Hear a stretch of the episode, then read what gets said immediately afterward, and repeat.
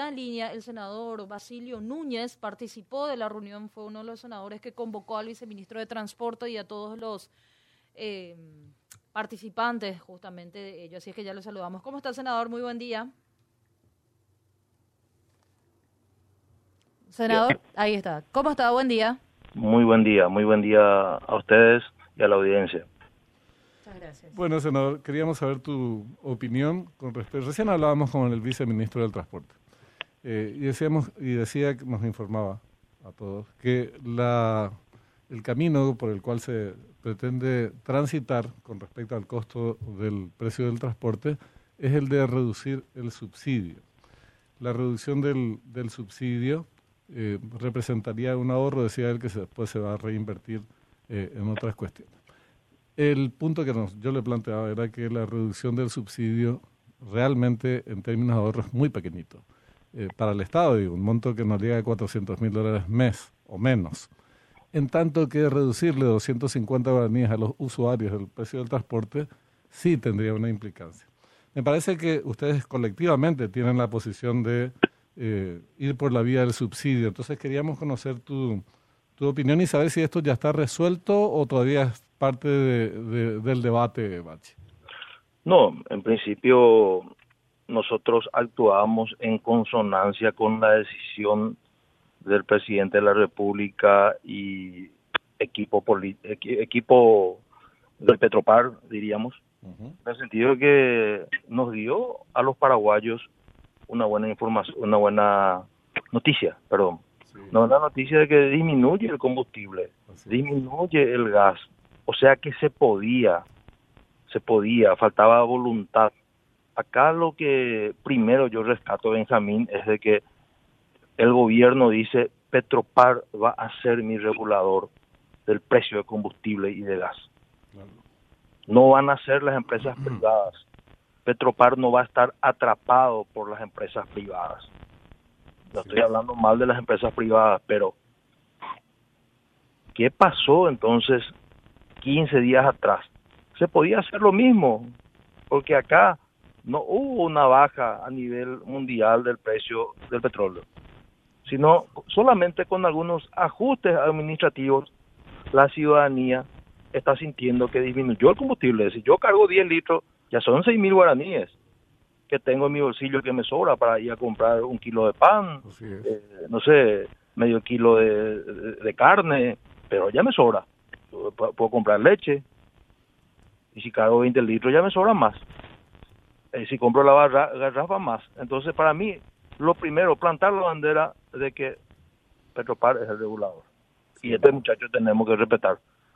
Después nosotros leímos eso también y ya en comunicación con referentes del gobierno, con la colega Lizarela Valiente, Nano, Galaverna, también se sumó Chase y bueno, todos los de la bancada se van a sumar para, para entender qué, quiere el gobierno y qué quiere el gobierno, que al disminuir el combustible entonces tiene que disminuir el subsidio, pero ¿a cuántos municipios beneficia el subsidio? y, y tenemos, a ver, 19 municipios en el departamento central. Tenemos dos en el departamento del presidente Ayes. Más Asunción, eh, ahí tenés 21 municipios. 21 municipios son los beneficiados. Porque dentro de este subsidio no figura Asunción, en el sentido de sus buses internos, y no figura Falcón, Nanagua, Nueva Asunción, donde el precio es más caro también. Villa Ayes y Benjamín creo que son Villa los solamente presidente Ayes. Villa Ayes y Benjamín, desde el punto de vista del pasaje. Los otros son miembros del área metropolitana, pero no están beneficiados con, con el subsidio. Tampoco Asunción en su interno, que es bastante grande también, ¿verdad? Y hay, hay muchos eh, colectivos, transporte público interno que circula y con otro precio que, que, que no manejo. Pero por eso hay que dividir en tres partes el transporte público. Para que la gente entienda, más que nada, no me estoy diciendo Benjamín. Primero, el que está eh, adjudicada o el permisionario de la municipalidad. Segundo, donde el permisionario es el viceministerio de transporte, que es para los 21 distritos. Tercero, donde el permisionario es la DINATRAM. que son los buses de corta, mediana y larga distancia. Y acá nosotros podemos intervenir y ya veo hasta declaraciones. Primero, entonces, vamos a bajar el subsidio. ¿Y por qué tenemos que bajar el subsidio? Y, y yo opino en voz alta y pienso en voz alta. ¿Por qué solamente 21 municipios tienen que tener subsidio? ¿Qué pasa con el resto de los paraguayos? ¿Qué pasa con los que circulan en Asunción o los de mediana, corta y larga distancia? ¿No es un poco desigual eso? Absolutamente. Entonces, ¿cómo se puede equilibrar? Disminuyendo el subsidio, pero la DINATRAN, que ya le escuché hablar a Luis Fernando, se van a reunir y automáticamente tienen que disminuir el precio del combustible de los de, los transportes públicos de corta, mediana y larga distancia. Porque el 50% de su tarifa es combustible. Así es. El impacto. Esa es la lectura que estamos teniendo hasta el momento. Vos sabés que, primero, a mí me, me encantó cuando escuché, porque es la primera vez que se plantea hablar del transporte no limitado al área metropolitana, porque en nuestro país, pues el área metropolitana parece que es, todo el país, ¿verdad? Y, en realidad el país es bastante más grande. Se aplica hasta calle última nada más. Claro, Toda política hasta calle última. Ese es mi pensamiento, porque yo fui miembro de CETAMA, la extinta CETAMA. Entonces, ¿por qué solamente los 21 distritos? Y cuenta que yo soy de Villalles. está entre los beneficiados, digamos. Sí, solamente y después el resto es como el almuerzo escolar. En Asunción se le da al 100% y el resto vos pasás en Central y en Fernando de la Mora y reciben cuatro meses. Estoy plenamente de acuerdo. Es más, en algún momento hemos hablado de que cuando se creó el tema del viceministerio de Transporte en el marco de obras públicas, eh, ya transcurrieron varias décadas entonces a esta parte, el transporte era limitado a esta zona del país, pero ahora el, el transporte más vale es es un medio súper utilizado en toda la República, de manera que hasta se justificaría eliminar las distintas dependencias y centralizarlas en un ministerio eh, del transporte. Pero esto obviamente es debate. Totalmente, pero mira que la reunión sirvió para crear una un equipo de trabajo que vamos a pedir a otros senadores también que integren para ayudar. Creo que esa es nuestra función también como legisladores, coadyuvar para acelerar leyes que mejoren el transporte público en el Paraguay, no solamente en el área metropolitana. ¿Qué pasa cuando uno vive en Itagua, en Capiatá, hasta si vive en Villa Haya y tiene que venir a trabajar? Y de, venida para llegar a tu lugar de trabajo, generalmente a Asunción alrededor, y dos a tres horas. y de ida dos a tres horas. O sea, al ser humano, al trabajador, al estudiante, al comerciante, inhumano. sí, cinco horas o seis horas de su día nosotros le estamos, está perdiendo en calidad de vida. Es, bárbaro. Y además en un estado de indefensión absoluta, porque este tema de que después, estas tres modalidades que, señalas, a nivel de los municipios, eh, son los municipios los que reglan, no hay una, un reglamento de carácter nacional entonces, las frecuencias, la calidad del transporte, es un castigo, pero eh, yo siempre decía... Yo, diríamos que se hace lo que se quiere. Lo que se quiere, así mismo, barra libre. protegido, por eso agarramos también y tomamos esta bandera que en el periodo de Horacio Cartes reconocieron los empresarios la seriedad y, y que se tenía la intención de trabajar juntos, gobierno, empresarios para beneficio de quién, del ciudadano. Y mira que hubo un recambio, eh, hasta tengo los números, sería un tema importante porque la próxima semana vamos a convocarlo otra vez, porque no tenemos que quedarnos acá, nosotros vamos a acompañar al gobierno que yo sé tiene la voluntad de mejorar el transporte público. Nosotros ahora nos llenamos de vehículos, si vos te vas a ir de Luque o de cualquier parte, de vehículos pequeños, motos, así se está desplazando el paraguayo, el que tiene, y el que no tiene sufre. Así mismo. Y, y se complica todo el tema del, del traslado de, la gente, porque obviamente como ante la deficiencia del servicio de transporte público, la gente opta por otros medios de, transporte, como decías vos, privados, particulares, y se colapsa, se arman unos despelotes eh, monumentales en el, en el tránsito también, ¿verdad? O sea, se va agravando el problema. Eh, y, en otros países yo creo que podemos llegar a eso. Se mejora el transporte público. Claro. tiene que mejorar tiene que ser un tráfico no no no tan ahora lleno, ¿verdad? Y que enlentece todo la circulación de bienes, personas, todo, todo perdemos con el tráfico alto que tiene eh, la metropolitana. Una, yo avalo, voto con dos manos, aunque mi voto no vale doble, como decía alguien, eh, pero adhiero plenamente esta, esta iniciativa. Junto con eso, permitime una sugerencia, Basilio. Sí, En el caso del precio del transporte, de los usuarios, el que pagan el boleto que pagan los usuarios del transporte público.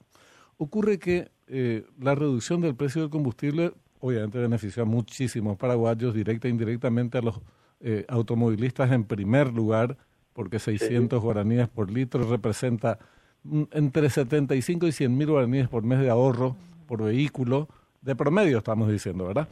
Ahora, en el caso del usuario de transporte, el, al bajarse solamente el subsidio, al bajar el subsidio, el ahorro es muy pequeño porque son 2.700 millones de guaraníes mes eh, de ahorro en concepto de subsidio, que son 375 mil dólares. Y da más o menos, si vos haces este subsidio, lo que se le ahorra, er, esta reducción de subsidio, digo, lo que se le ahorra a cada paraguayo son 375 guaraníes al mes en concepto de subsidio, que son 1.500 guaraníes por familia. Que están pagando por 21 distritos. No, no, ya sé. Todos los paraguayos. Correcto, pero lo que te digo es que eh, como es un ahorro tan chiquito, avalando todo lo anterior que decías, ¿eh? apoyando todo lo anterior, este es un capítulo aparte, digamos. Eh, es tan chiquito, de 375 mil dólares nomás es el ahorro. Para el Estado es muy pequeño.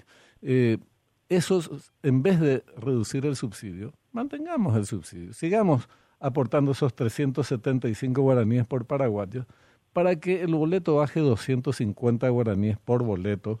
Son 12 millones de viajes que se hacen al mes. Eh, y eso es diariamente 400, 500 mil personas que van a estar muy contentas.